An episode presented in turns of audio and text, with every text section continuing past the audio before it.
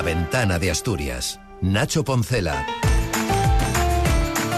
El gran escenario del turismo ha levantado esta mañana el telón en Madrid y lo hace con una Asturias crecida, en visitantes, en pernoctaciones, en medios de transporte y en conocimiento internacional. Son los miembros para el cesto de una imprescindible nueva Asturias, esa la del 2030. Esperemos que no hagamos agua y hayamos aprendido de nuestro pasado. Buenas tardes. Fitur enseña y Asturias se muestra en una feria que centra esta semana y abre una ventana con otros escenarios como las dudas sobre Arcelor y sus consecuencias o la reforma del mapa sanitario que sigue y seguirá dando que hablar. De ello haremos referencia aquí antes de conversar con la presidenta de Escena Asturias, Mayra Fernández, y de escuchar el punto de vista del periodista Alberto Menéndez. Es miércoles 24 de enero. La ventana de Asturias. Nacho Poncela. Asturias trabaja ya para abrir nuevos mercados y captar visitantes de Centro Europa, Suiza y Escandinavia eh, a lo largo de este año, un periodo que según la vicepresidenta del gobierno asturiano, Jimena Llamedo, va a estar marcado por una conectividad turística sin precedentes por la llegada de la alta velocidad ferroviaria y en el que además se va a culminar su consolidación como destino de calidad y sin fronteras tras un año de récord. Asturias lo tiene todo. Asturias tiene turismo rural, en que, como bien dices, fuimos pioneros. El presidente de Silva supo abrir un camino de oportunidades también para que esa riqueza llegara a las zonas eh, rurales y que hoy es fundamental para también trabajar bueno, pues ese reto eh, demográfico. Pero Asturias tiene gastronomía de hecho, este año tenemos esa capital gastronómica de, Oviedo, que es uno de los motivos por los que eh, nos elige la gente que nos visita. Pero... En los diez primeros meses de 2023 se batió el récord de visitantes. Se cerró el pasado año con más de 2,8 millones de viajeros y más de 6 millones y medio de pernoctaciones, de manera que por primera vez en la historia en la que se superaron los 4 millones de estancias hoteleras, mientras que el turismo extranjero, con 600.000 visitantes, se incrementó un 35%. El Principado se posicionó además como líder autonómico en crecimiento de ingresos hoteleros, un 26%, y vio crecer el empleo en el sector hasta los 52.000 puestos de trabajo. El gobierno de Asturias y Renfe han sido también hoy protagonistas en la primera jornada para los profesionales. Ya saben que Fitur se abre al público en general durante el fin de semana en la firma de un convenio por el que la empresa ferroviaria va a difundir los atractivos de la comunidad. Y es que el AVE el supuesto ave que va a llegar a Asturias dentro de pues aproximadamente un par de meses, porque todavía tenemos el Albia, es el leitmotiv del pabellón del Principado en Fitur. Mm, se va a promocionar, gracias al acuerdo firmado hoy, los servicios de la compañía con el fin de rentabilizar la nueva conectividad de alta velocidad a la que ha hecho referencia una vez más el ministro de Transportes, Óscar Puente, en su primera comparecencia ante la oposición en el Congreso de los Diputados. Durante su primera comparecencia ha dicho que de momento lo que pretende es un modelo de explotación de los servicios de cercanía compatible con una futura liberalización y seguir con proyectos únicos como el de la variante se han vendido el primer mes de puesta en marcha de esta infraestructura. Los asturianos pueden dar y las asturianas pueden dar buena fe de que este es un vector de, transformación para Asturias que va a ser realmente, va a marcar realmente un antes y un después de la existencia de esta infraestructura. 7 y 24, Fitur abre sus puertas el mismo día en que Gijón suspende durante un año la concesión de licencias de pisos turísticos. El Pleno Municipal aprobó por unanimidad esta medida como respuesta al notable incremento de la oferta con cerca de 2.400 plazas desde 2019. Nuevas plazas. Un periodo que servirá este año para ordenar el mercado, especialmente en las zonas con mayor densidad a las que ahora se limita esta restricción, como señala la vicealcaldesa Ángela Pumariega y el concejal de urbanismo Jesús Martínez Salvador. Potenciar el turismo en Gijón, pero cuidando y protegiendo nuestra ciudad, nuestros vecinos y nuestra esencia. Con gran responsabilidad toma el liderazgo en nuestra región, incluso por delante del Principado de Asturias. Lo contrario nos dejaría en una situación muy débil, pues suspender licencias en todo Gijón cuando no se tiene ningún argumento firme para defenderlo, pues sería fácilmente revocable en unas instancias judiciales. La ventana de Asturias.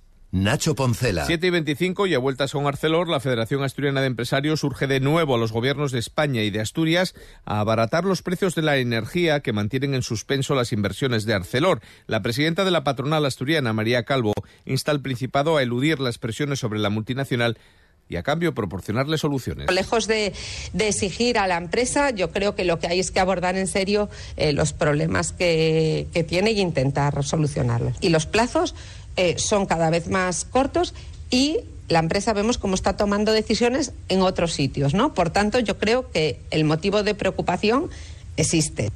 Respecto a este asunto, la delegada del Gobierno en Asturias de Lialosa se ha referido diciendo y recordando que ArcelorMittal cuenta con ayudas públicas para ese plan de descarbonización de sus plantas. Una negociación y un contacto constante y permanente para, bueno, facilitar todo lo que es ese proceso de transición que tiene que eh, modificar el sistema de producción de Arcelor, pero la implicación del Gobierno de España eh, y la preocupación y la dedicación es absoluta. Y de forma paralela a esta incertidumbre está el conflicto laboral, la negociación colectiva. Después de que los comités de empresa apoyados por UGT y comisiones obreras de Beriña, de Avilés y de Aboño decidiesen convocar huelga los días o paros intermitentes 6, 9, 12 y 17 de febrero, o en concreto 6 y 9, porque el 12 y el 7 lo añade ahora comisiones obreras, que en principio había rechazado esta movilización, pero ahora la acepta y la amplía. Escuchamos a José Manuel Castro, que es el responsable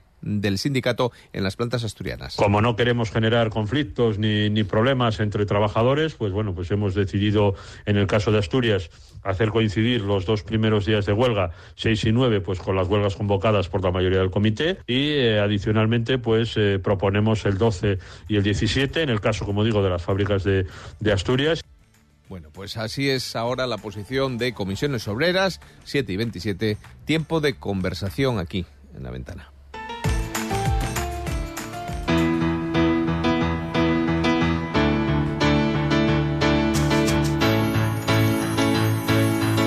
Pues como les comentaba, agradecemos que esta tarde se asome a la ventana de Asturias de la SER la presidenta de Escena Asturias, Mayra Fernández. ¿Qué tal? Bienvenida.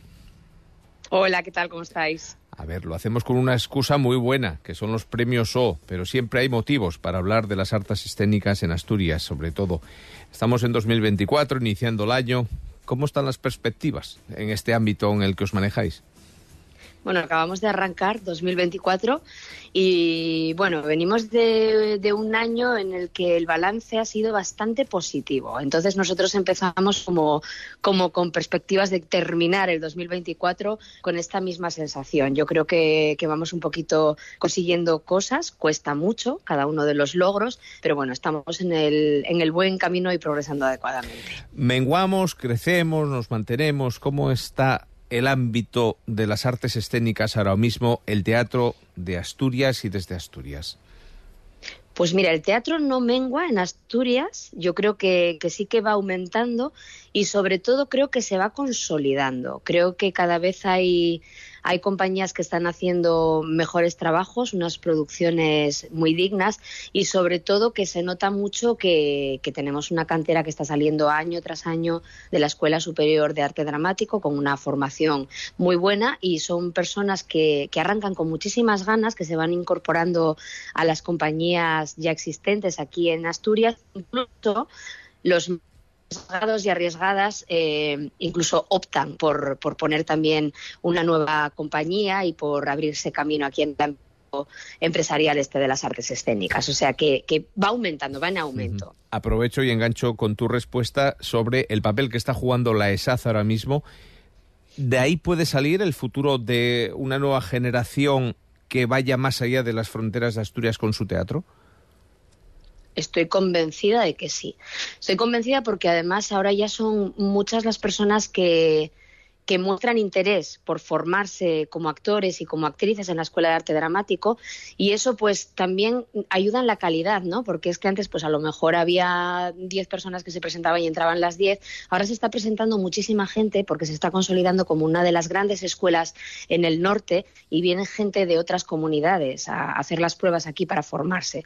Una vez que terminan, muchas veces eh, hay quien decide quedarse, hay un, porcentaje importante que deciden irse a Madrid o a Barcelona, ¿no? Un poco en busca de, bueno, pues de esos sueños que, persiguen muchas veces los actores y las actrices, y hay quien decide volverse a su, a su comunidad eh, y empezar a trabajar desde allí con las compañías de allí, de Cantabria, de, de, donde sea, ¿no? De, de donde vengan.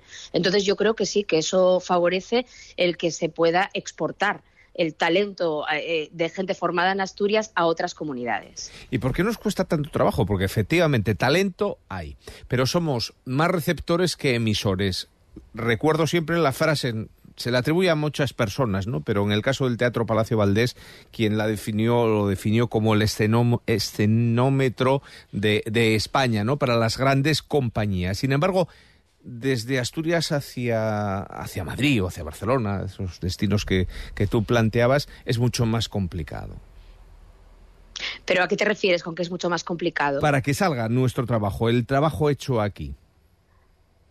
Bueno, cuesta, porque bueno, eso tiene que ver ya con, con otros factores, ¿no? Que influyen. Cuando tienes una compañía, eh, el que se favorezca el poder girar a nivel nacional, el moverte, tiene que ver también con, con, la visibilidad que logres dar a tus trabajos. Y eso pasa, pues bueno, por tener subvenciones de gira, por, por empezar poco a poco a picar en otras comunidades, a hacer funciones allí que conociendo, que en la prensa vaya sonando tu nombre y entonces es muy complicado. Es verdad, siempre hablamos de Madrid como el agujero del donut, ¿no? Parece que todo tiene que pasar por allí y que para ellos es como muchísimo más fácil porque, es, eh, pues bueno, no deja de ser la capital, ¿no? Y tiene mm. muchísima más visibilidad ya de forma natural. Entonces, todas esas producciones es, es más fácil que, que, vengan aquí o que vayan a, Castilla y León o Andalucía. Eh, pero bueno, nosotros aquí estamos intentándolo, ¿eh? hay un gran número ya de compañías que año tras año eh, giran con sus trabajos a nivel nacional, entran en redes de teatro de otras comunidades y además con muy buenos resultados y con muy buenas críticas. Vamos a las instituciones, a los apoyos que son fundamentales, ¿no? Por parte, en este caso, del Gobierno de Asturias, se ha cambiado de una Consejería de Cultura a una Viceconsejería. ¿Cuál es la opinión desde Estena Asturias en este cambio? No podría decirte exactamente. Nosotros, como te decía, el balance que hicimos de la relación que manteníamos con las instituciones eh, los años anteriores fue buena, porque de repente encontramos ahí como una comunicación muy fluida, una sensación de escucha que no teníamos antes y, de repente hemos ido consiguiendo cosas y, hemos ido logrando, pues eso, por lo menos esa sensación, ¿no? De que están escuchando tus reivindicaciones, que las están teniendo en cuenta. Eh, ahora, con este nuevo equipo de gobierno, enseguida contactaron con nosotros para, bueno, para, para seguir con algunas de las cosas que se habían iniciado ya y con, con otras propuestas que teníamos ahí un poquito para implementar. Y la verdad es que de momento mm, seguimos con esa sensación. Lo que pasa que ya sabes que las cosas de Palacio van despacio y, sí que notamos una buena predisposición, pero bueno, hay cosas que, muchas veces tenemos que estar ahí tirando para que no queden en el tintero y para que si, si se anuncia públicamente que algo va a ser, que sea, ¿no? Entonces tenemos que estar siempre como, como recordando esas cosas. Te traslado lo mismo al ámbito municipal, un circuito del que algunos ayuntamientos en un momento determinado decidieron salir y ir por su cuenta. Mm, ¿Se puede recuperar? ¿En cuál, en qué momento de, esa relación entre Escena Asturias y los ayuntamientos estamos? Pues estamos probando un poco, porque bueno, Asturias Cultura en Red es un programa que, que sobre todo favorece el que haya intercambio entre las compañías de aquí, en, asturianas. no, no favorece el que vengan compañías de otras comunidades ni que una compañía de aquí eh, salga. ¿no? no es una red de teatro que es lo que estamos persiguiendo. Entonces, pues bueno, eh, estamos como, como puliendo cosas siempre, viendo, viendo fallos, intentando mejorarlos para la siguiente convocatoria pero no es algo que esté todavía como, como establecido que nosotros veamos que están las cosas bien, bien, bien. Hay que ir todavía peleando. Los ayuntamientos, pues bueno, los hay que tienen una opinión, los hay que tienen, eh, que tienen otra. En general sí que se ha notado mucho el cambio de, de, lo que era el circuito de teatro que tanto había costado ¿no? crear. Entonces, pues bueno, mm, ahí estamos peleándolo. No, no, no, te puedo decir que sea un 10, para nada, porque hay, hay muchas cosas que pulir y, mucho que trabajar todavía. Bueno, esperemos que ese trabajo sea, sea fructífero. Y de todos los recursos que tenéis, ¿cómo están funcionando las residencias en Laboral, Ciudad de la Cultura? Bueno, pues muy bien. La verdad es que eso sí que es algo que, que ha llegado para quedarse y, hombre, que ayuda muchísimo para que las producciones de las compañías asturianas puedan tener bueno, pues unos ensayos en un espacio digno en el que puedan montar una escenografía que entre, porque muchas veces los locales de ensayo que tenemos las compañías, pues de altura no te entra. Entonces, eh, ese tipo de, de, apoyos, no solamente a nivel de espacio, sino a nivel técnico, que es muy importante, ¿no? Porque muchas veces a lo mejor vas con un espectáculo que ya está medio encarrilado y aprovechas tres días que te dejan estar en el teatro con un equipo técnico que juega a favor y que te ayudan a hacer un diseño de iluminación en condiciones y a probar cosas antes de tener que enfrentarte a la realidad de ponerlo en escena, eh, eso por supuesto es algo muy, muy, muy positivo para las compañías. De hecho, ojalá hubiera más, ojalá aumentara los presupuestos para poder hacer más residencias de, las que se hacen, porque bueno, al final somos muchos en esta comunidad los que nos dedicamos a las artes escénicas y, no siempre te toca, mm, no siempre te toca tener residencia y es verdad que es algo que nos viene muy, muy, muy, muy bien. Esta tarde, como les decía al principio, queríamos hablar con la presidenta de Escena Asturias, eh, Mayra Fernández, utilizando como uno de los argumentos los premios O. Hemos hablado de más cosas y dejamos para el final esa gala que tendrá lugar el próximo 2 de febrero. ¿Ha sido difícil llegar a discriminar para conseguir que los finalistas sean los que son? Ernesto Arias por, recordamos, por Ada Byron y la tejedora de números, y Masi Rodríguez por el Chigre Menguante y Pep Vila por, por Zozobra. Pues lo que nos los ha finalistas a la mejor dirección, lógicamente, claro. Efectivamente, sí. El jurado nos ha trasladado que este año ha sido muy, muy, muy complicado. Mm. Pero a mí eso me parece una noticia fantástica, porque eso es un reflejo absoluto de la calidad tan grande que han encontrado en las producciones asturianas. Con lo cual, vamos, a mí, yo, escucharles decir eso me parece un halago y ojalá todos los años tengamos que escucharles decir lo mismo. Les ha costado mucho. Yo creo que han hecho ahí una selección de lo mejor, de lo mejor, de lo mejor, dentro de que ya había muchas propuestas muy buenas. Y nada, pues a ver qué pasa el día 2, porque ya sabes tú que esto hasta que hasta que, no llega la gala claro.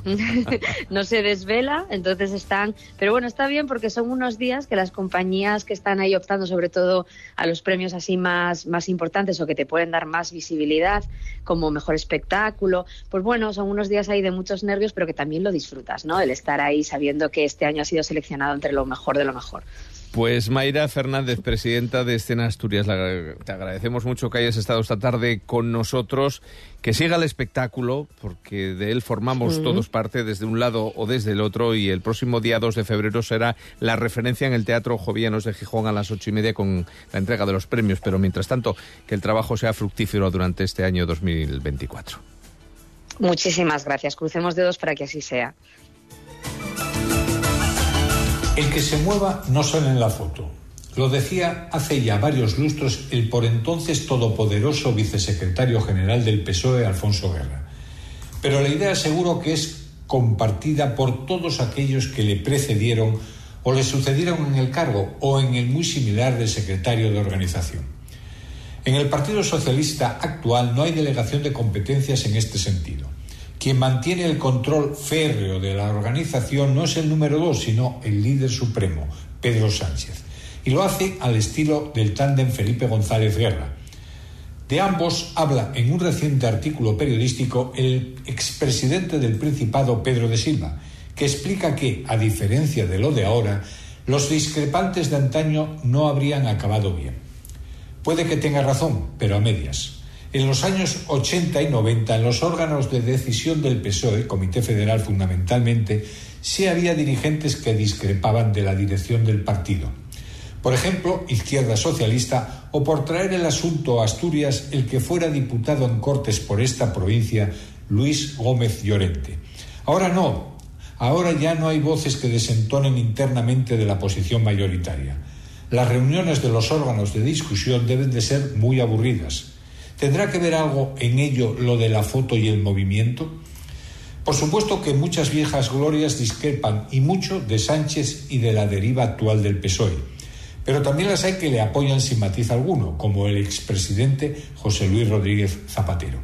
En Asturias, el expresidente del gobierno autonómico que más cerca está de Pedro Sánchez es, sin ninguna duda, Pedro de Silva.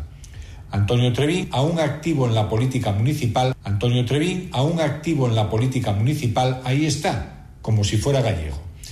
Juan Luis Rodríguez Vigil cada día se muestra más desencantado y lo dice. Por último, Javier Fernández, quien mejor conoce a Sánchez, calla. Simplemente ha decidido